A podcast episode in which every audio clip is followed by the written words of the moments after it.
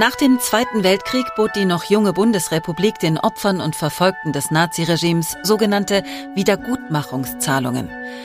Doch nicht nur der Begriff war problematisch, auch der Prozess, eine solche Zahlung zu erhalten, gestaltete sich häufig als äußerst schwierig.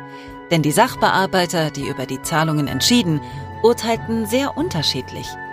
Teilweise mit äußerster Härte, manchmal voller Verständnis, aber stets nach geltender Gesetzeslage.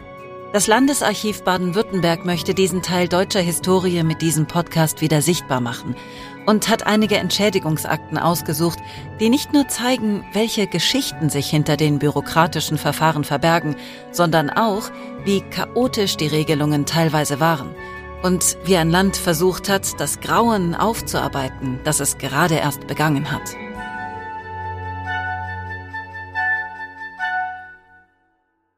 Geschichte wird wieder lebendig durch sprechende Akten. Herzlich willkommen zu Sprechende Akten. In dieser Folge beschäftigen wir uns mit dem Schicksal von Martha. Martha hat Zeit ihres Lebens darum gekämpft, dass die seelischen und körperlichen Verletzungen, die die Nazis ihr angetan haben, anerkannt wurden. Das gelang mal besser, mal schlechter. Was aber bemerkenswert ist, ist der Kampfgeist, den sie dabei entwickelt hat. All die Schicksalsschläge in ihrem Leben hätten andere vielleicht niemals so ausgehalten. Aber Martha schon. Sie war keine Vorkämpferin, doch sie bot den Nazis die Stirn. Und danach den Behörden. Sie stellte Antrag um Antrag und stieß auf bemerkenswerte Mauern. Bemerkenswert deshalb, weil sie eine Auschwitz-Überlebende war.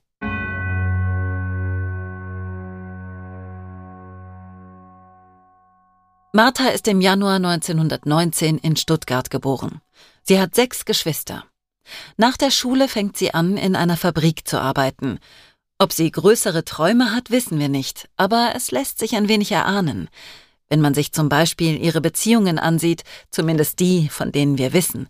Im Alter von 19 Jahren trifft sie Josef. Und der arbeitet nicht mit ihr in der Fabrik, nein. Josef ist ein Abenteuer. Durch und durch. Denn Josef arbeitet beim Zirkus.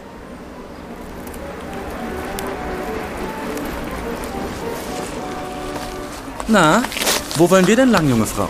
Oh, Entschuldigung, ich wollte mich nur mal umsehen. Ich war gerade in der Vorstellung und ich liebe den Zirkus. Ja gut, aber hier hinten darf niemand rumlaufen.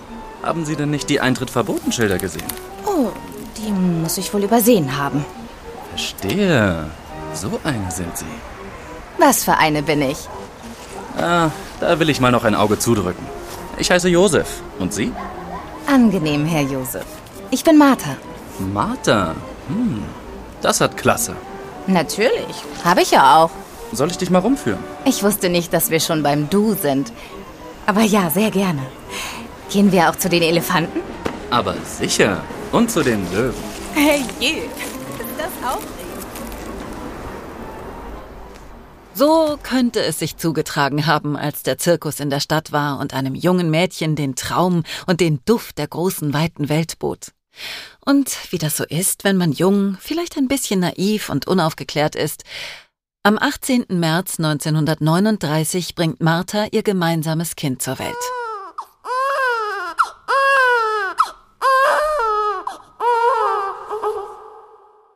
Aber da ist Josef mit seinem Zirkus schon über alle Berge. Und auch Martha hat den Gedanken an den Vater ihres ersten Kindes schnell hinter sich gelassen, denn sie hat schon jemand Neues kennengelernt. Kurt. Was Solides. Kurt ist nämlich Dreher von Beruf. Das ist das, was man heute Zerspannungsmechaniker nennt. Ein hochkomplizierter Beruf, bei dem man im Grunde genommen sehr präzise Einzelteile von Hand herstellt. Oder fräst. Oder eben dreht. Solche Leute werden doch immer gebraucht, oder? Das scheint ein Beruf und ein Mann mit Zukunft zu sein. Wahrscheinlich lernt Martha ihn in der Fabrik kennen und vielleicht sogar lieben.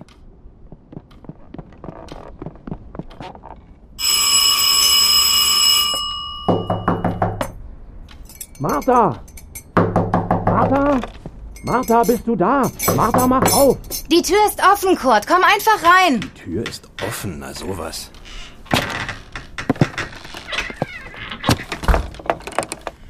Da ist er. Na, nicht so stürmisch. Martha, Nichts da. Ich werde ja wohl meinen Schatz küssen dürfen. Martha, hör mal bitte auf. Ich muss dir was sagen. Das muss warten, Kurt. Ich habe dir nämlich zuerst eine Bekanntgebung zu machen. Ach, Jawohl.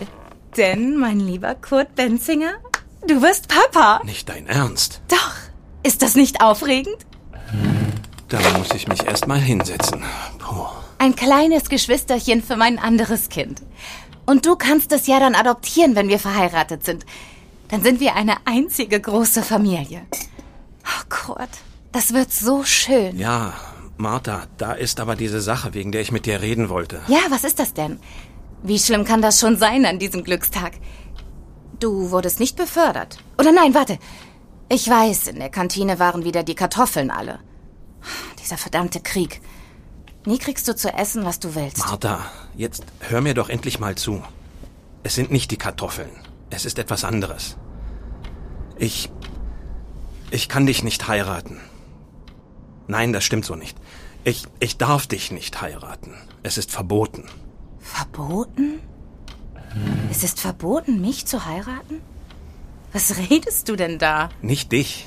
Ich war heute auf dem Amt und wollte alles anmelden und da sagte man mir, ich dürfe dich nicht heiraten. Weil ich arisch sei und du eben nicht. Warte, Kurt, das kann nicht dein Ernst sein. Die haben gesagt, du dürftest mich nicht heiraten, nur weil ich eine... An dieser Stelle eine kleine Erklärung zu dieser Episode sprechende Akten. Martha war zu einem Teil, laut den Akten zu 25 Prozent, Sintiza. Das steht so aber in keiner einzigen der Akten, die ab den 40ern über sie angelegt wurden. Da stand immer das Z-Wort ausgeschrieben. Wir haben uns entschieden, das in diesem Podcast nicht zu nennen. Es ist ein diskriminierender, rassistischer, verletzender und mitunter retraumatisierender Begriff. Und es ist nicht nötig, ihn auszusprechen. Der Ersatzbegriff Z-Wort macht auch deutlich, um was es geht. Kurz gesagt, wann immer wir in diesem Podcast Z-Wort sagen, stand entsprechender Begriff ausgeschrieben in den Originalschriftsätzen. Und damit zurück zu Martha. Du dürftest mich nicht heiraten, nur weil ich eine Z-Wort bin? Das darf doch nicht wahr sein. Kurt, was machen wir denn da? Ich habe keine Ahnung, Martha. Ich habe mir das auch anders vorgestellt. Diese Nazis wollen alles kontrollieren. Aber Kurt... Ach, mein Kurt, ich dachte, jetzt würde alles besser werden. Das wird es, Martha. Ganz bestimmt. Leben wir eben in wilder Ehe. Das sagte sich vielleicht so leicht, aber das war es ganz und gar nicht. Auch Kurt verließ Martha. Und sie war jetzt alleinerziehend, mit zwei Kindern. Irene hieß die Tochter, die Kurt ihr hinterlassen hatte. Heutzutage hat man es als Alleinerziehende ja schon schwer genug, aber damals war das eine kaum zu bewältigende Belastung. Das Umfeld, die Nachbarn, der Staat, einfach alle hatten wenig bis kein Verständnis dafür, dass eine Frau ihr Kind alleine großziehen musste oder wollte. Und bei zwei Kindern von zwei unterschiedlichen Vätern war der vermeintliche Makel ja sogar doppelt so groß. Martha musste sich jetzt irgendwie da durchboxen und konnte nicht ahnen, wie es sie aus dem Leben reißen würde.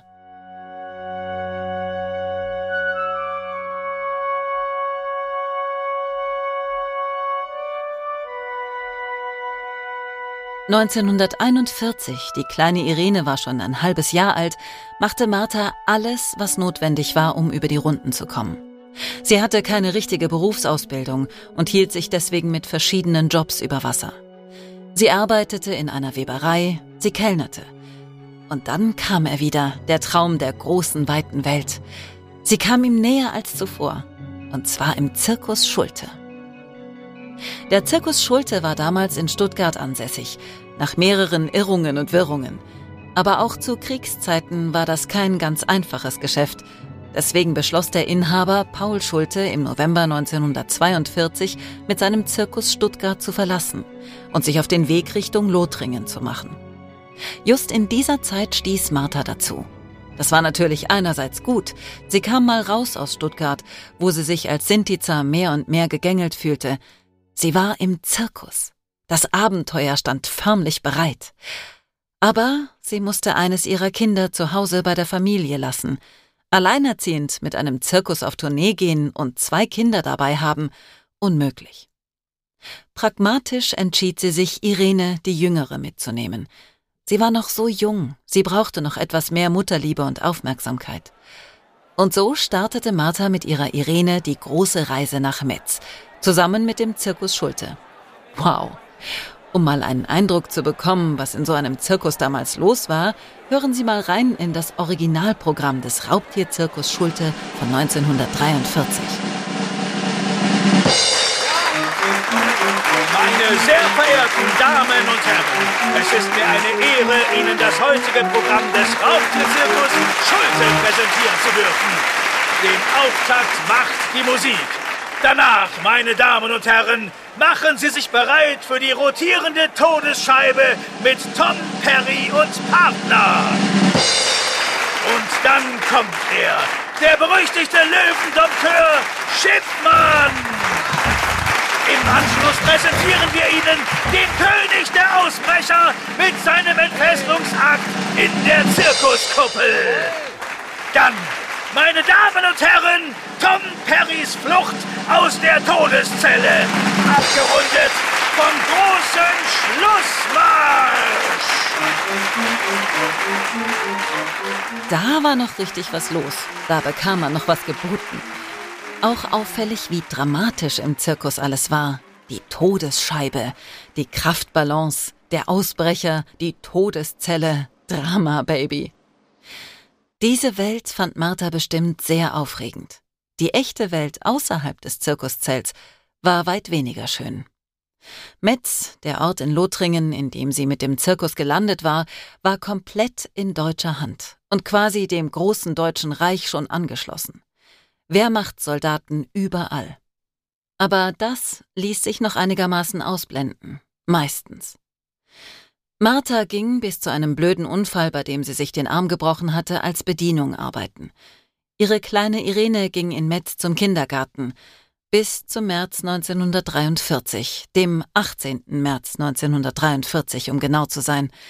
Das Reichssicherheitshauptamt beschloss sogenannte Konzentrationsaktionen, was nichts anderes bedeutete, als diejenigen festzunehmen und wegzuschaffen, die der Nationalsozialismus beseitigen wollte. Das waren Juden, klar, aber eben auch Sinti und Roma. Und so geriet auch Martha als sogenannter Z-Wort-Mischling ins Visier der Nazis. An jenem 18. März also standen sie dann vor ihrem Wohnwagen und nahmen sie mit. Und die kleine Irene auch. Martha kam noch in Metz ins Gefängnis.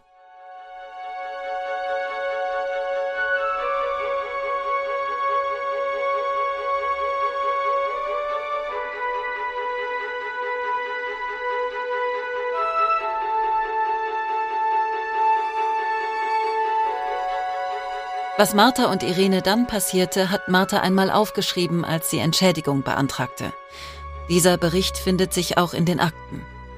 Hören wir also die gesamte Geschichte ihrer Verhaftung aus ihrer eigenen Feder.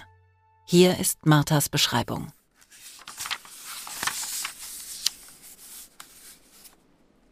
Ich, die Erschienene, bin als uneheliches Kind der Theresia Winter später verehelichte Kurz am 6.01.1919 in Stuttgart geboren worden.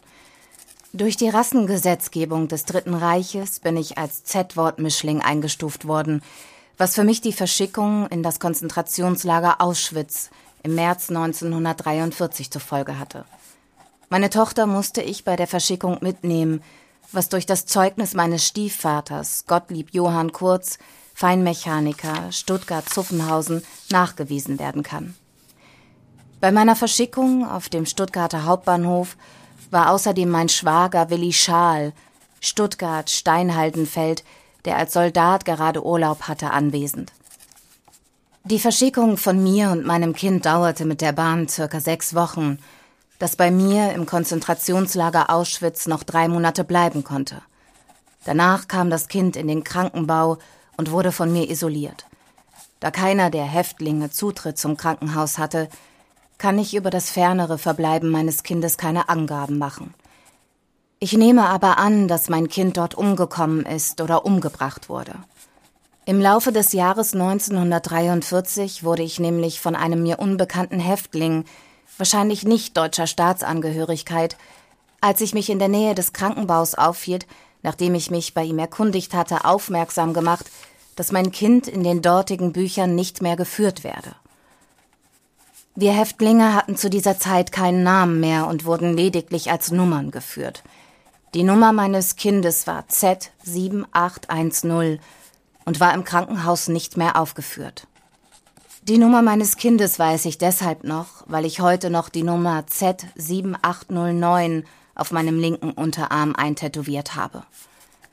Als wahrscheinlichsten Zeitpunkt des Todes meines Kindes würde ich deshalb den 31.12.1943, 24 Uhr annehmen, obwohl ich natürlich über das wirkliche Ableben keinerlei genaue Angaben machen kann. Nach Auschwitz wurde Martha erst ins Konzentrationslager Ravensbrück verlegt, weil sie in Quarantäne musste, und von dort ins KZ Buchenwald. Sie wurde überall als Arbeitskraft eingesetzt, in Buchenwald in den sogenannten Außenkommandos.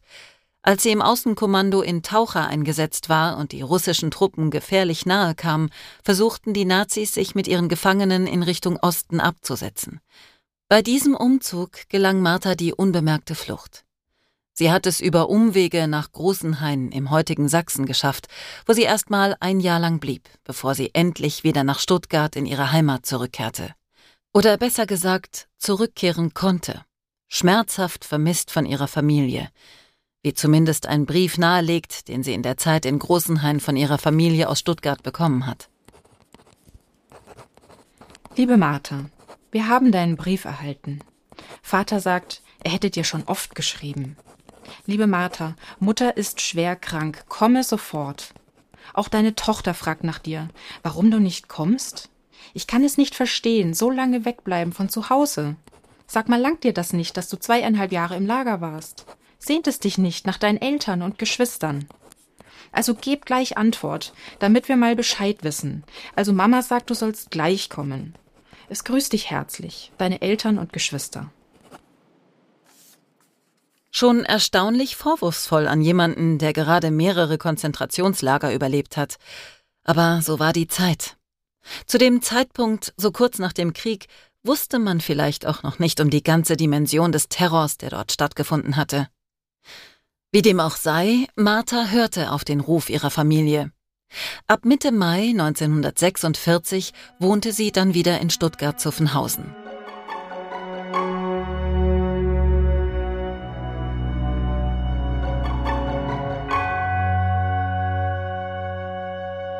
Was diese Frau zu diesem Zeitpunkt schon aushalten musste, ist enorm. Sie hat die organisierte Massenvernichtung von Menschenleben nicht nur gesehen, sondern hautnah miterlebt. Ihr Kind, das für die Nazis nicht zu gebrauchen war, musste noch vor Ort sterben. Und trotzdem gab sie nicht auf, schlug sich durch und überlebte. Überlebte drei KZs, überlebte die Flucht, überlebte die Nazi-Diktatur um am Ende wieder vor derselben Frage zu stehen, vor der sie schon immer stand. Welches Leben soll ich leben? Die Nazizeit hat ihr viele Möglichkeiten genommen. Eine davon korrigierte sie schon sehr bald nach ihrer Rückkehr. Sie heiratete. Den Dachdecker und Isolierer Friedrich aus Trier. Friedrich war fünf Jahre jünger als sie und evangelisch. Sie haben in der Zeit ihrer Ehe keine gemeinsamen Kinder bekommen. Friedrich starb 1968. Mit der Rückkehr nach Stuttgart, mit dem Ende des Krieges, mit Marthas neuem Leben begann ein ganz anderer Abschnitt für sie. Martha und die Bürokratie. Wenn wir etwas schon verstanden haben, dann, dass Martha nie aufgab, nach dem Glück zu streben, immer auf der Suche nach ihrem Platz im Leben. Das konnten auch die Nazis ihr nicht nehmen. Aber wenn so ein Freigeist auf Bürokratie trifft, sind natürlich Stress, Chaos und sogar ein bisschen Ärger vorprogrammiert. Martha beantragte ab 1947 Haftentschädigung und Beihilfen zur Lebensführung und Wiedergutmachung, auch für ihre im KZ vermutlich ermordete Tochter Irene. Und sie bekam viel bewährt. Gleich zu Beginn als Haftentschädigung 5400 D-Mark, aber dieses Geld gab es immer nur in Teilzahlungen und das reichte nicht für Martha. Sie stellte Antrag um Antrag, Mal, weil sie ihr neues Schlafzimmer einrichten musste, mal, weil finanzielle Not war. Oder wie hier 1950, als sie vermutlich das Geschäft ihres Lebens witterte, wie man aus ihrem Antrag lesen kann. Eilt sehr. Mit Hilfe meiner erhaltenen Haftentschädigung bin ich im Begriff, mir eine Existenzgrundlage zu schaffen. Und zwar habe ich mir einen Wohnwagen und eine Kinderschiffschaukel durch Vertrag gesichert. Beides aber konnte ich nur anzahlen. Aus beiliegendem Kaufvertrag für den Wohnwagen können Sie ersehen, dass ich am 1. Juni eine weitere Rate für den Wagen bezahlen muss. Andernfalls mir der Wagen wieder verloren geht und das angezahlte Geld ebenfalls. Begreifen Sie bitte, dass das für mich keine kleinen Sorgen sind. Ich bitte Sie, dieses Schreiben nicht achtlos zu den Akten zu legen, sondern sich einmal in meine Lage zu versetzen. Ich will das Geld nicht etwas verdummen, sondern ich will damit arbeiten, damit ich von niemand mehr abhängig bin. Ich will endlich einmal nicht mehr gejagt sein, sondern will arbeiten und meinen Pflichten überall nachkommen können. Das Geschäft taucht in den nachfolgenden Akten nicht mehr auf, man muss also davon ausgehen, dass es nicht funktioniert hat. Vielleicht wurde sie auch von dem Verkäufer übers Ohr gehauen, wer weiß. Ein halbes Jahr später stellte sie erneut einen Antrag, sehr dringlich, diesmal auf Beihilfe zur Winterkleidung. Man merkt ihren Anträgen an, dass sie die bürokratischen Regeln und Abläufe nicht kannte oder nicht sah und deswegen auch nicht so verinnerlicht hatte. Zum Beispiel einmal 1951 schrieb sie Folgendes. Die wirtschaftlichen Verhältnisse meines Mannes verschlechtern sich von Monat zu Monat.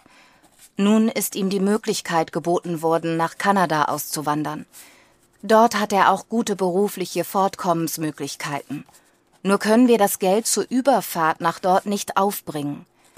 Ich bitte Sie nun höflichst, mir aus der zweiten Hälfte meiner Haftentschädigung als Vorauszahlung den Betrag von 300 D-Mark gewähren zu wollen, um meinem Mann die Überfahrt nach Kanada zu ermöglichen. Ich wäre Ihnen sehr zu Dank verbunden, wenn Sie meinem Antrag bald entsprechen könnten, weil die Abreise schon in etwa vier Wochen geschehen soll. Und das ist dann einer der Momente, wo auch die Sachbearbeiter nicht mehr weiter wissen.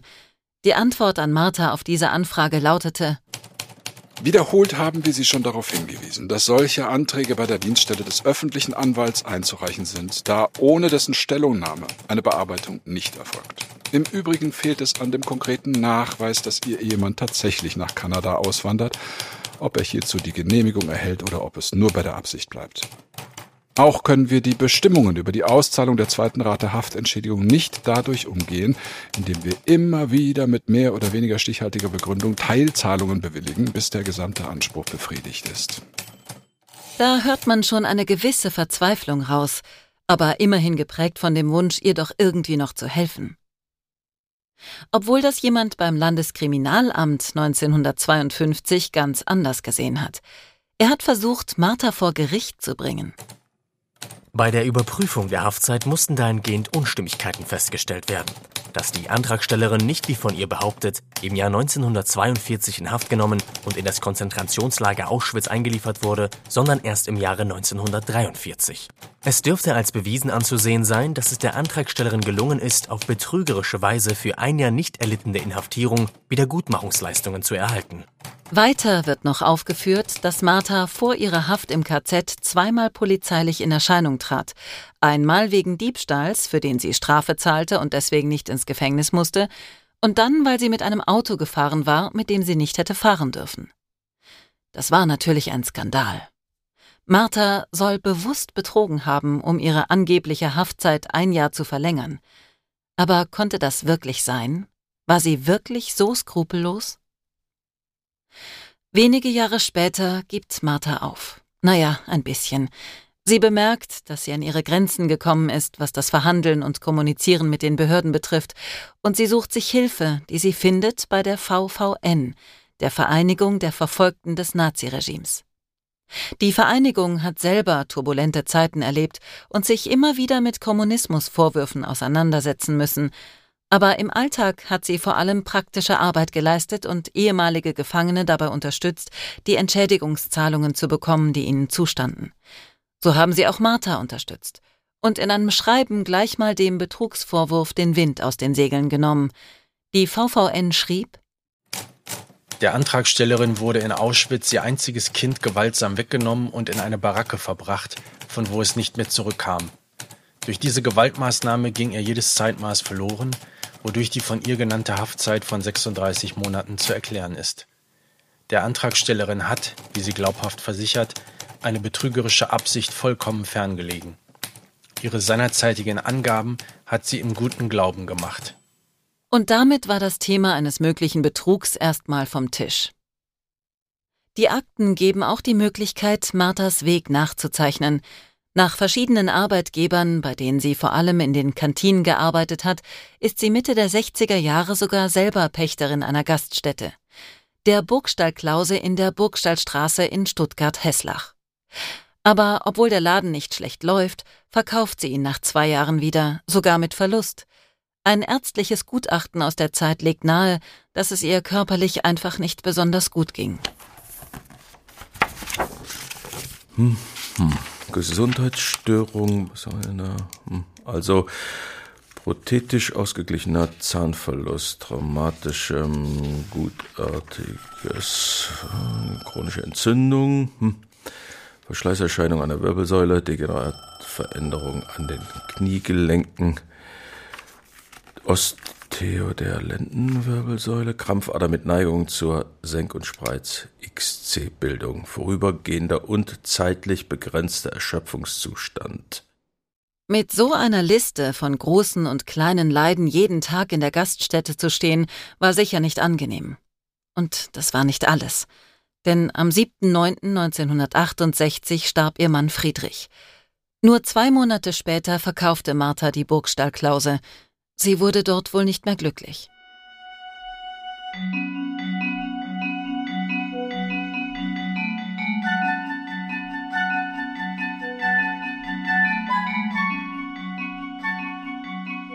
Die Akte von Martha ist ein außergewöhnliches Stück Zeitgeschichte, weil auch Martha anscheinend eine außergewöhnliche Frau war, die nirgendwo so richtig reinpassen wollte. Sie selbst schrieb einmal, sie sei zu 25 Prozent Sintiza. Als solche war sie für die Nazis eine Z-Wort und wurde natürlich verfolgt. Dass sie nach dem Krieg immer noch beweisen musste, deswegen verfolgt worden zu sein, muss eine schmerzhafte Erfahrung gewesen sein dass die Polizei und die Behörden sie verdächtigten, sie sei vor allem wegen irgendwelcher Bagatellen inhaftiert worden, statt aufgrund der ihr zugewiesenen Z-Wortmerkmale, wirkt zynisch. So wirkte es auch auf sie. In einem der vielzähligen Schreiben setzte sie sich schon früh gegen diesen Verdacht zur Wehr und machte darauf aufmerksam, dass man vielleicht nicht ausgerechnet die Aktenlage der Nazis zu Rate ziehen sollte. Es ist ein mutiges, ein starkes, ein wütendes Statement. Dreieinhalb Jahre habe ich als rassisch Verfolgte im KZ-Lager Auschwitz verbringen müssen. Und es mutet wie ein schlechter Scherz, wenn mir heute nach Verkündigung der Entschädigungsgesetze die spärlichen Rechte, die uns dort zuerkannt werden, eine Wiedergutmachung streitig gemacht wird, nur weil eine Nazi-Bürokratie zur Verhaftung einer Z-Wort einen Vorwand konstruierte, der mir heute ins Wachs gedrückt wird. Ich war uneheliche Mutter, jawohl. Ich war es aber nur, weil mir seinerzeit eine Ehe verwehrt wurde. Im Übrigen dürfte das Naserümpfen über eine uneheliche Mutter der Vergangenheit angehören. Der letzte Brief in Sachen Martha ging an Rainer, einen ihrer Enkel. Der Brief kam von der Wiedergutmachungsstelle, kurz nach Marthas Tod. Er lautete Wir haben mit Bedauern von dem Sterbefall Kenntnis genommen und sprechen Ihnen und allen Angehörigen hiermit unser aufrichtiges Beileid aus. Nach den gesetzlichen Bestimmungen ist der Anspruch auf die monatliche Rentenzahlung mit Ablauf des Sterbemonats Juli 2007 erloschen. Wegen der im gegenwärtigen Zeitpunkt noch überzahlten Rente für den Monat August 2007 haben wir bei der Kreissparkasse Freudenstadt die Rückvergütung veranlasst. Die 422 Euro wurden neun Tage später an das Amt zurücküberwiesen.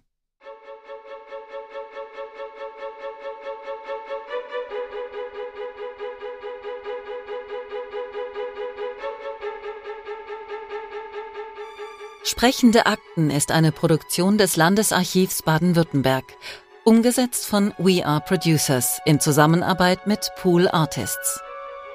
Buch Nils Bokelberg. Redaktion Lisa Victoria Hertwig. Erzählerin Ulrike Kapfer. Aufnahme, Sounddesign und Mischung Michael Viol. Musik Falk Andreas.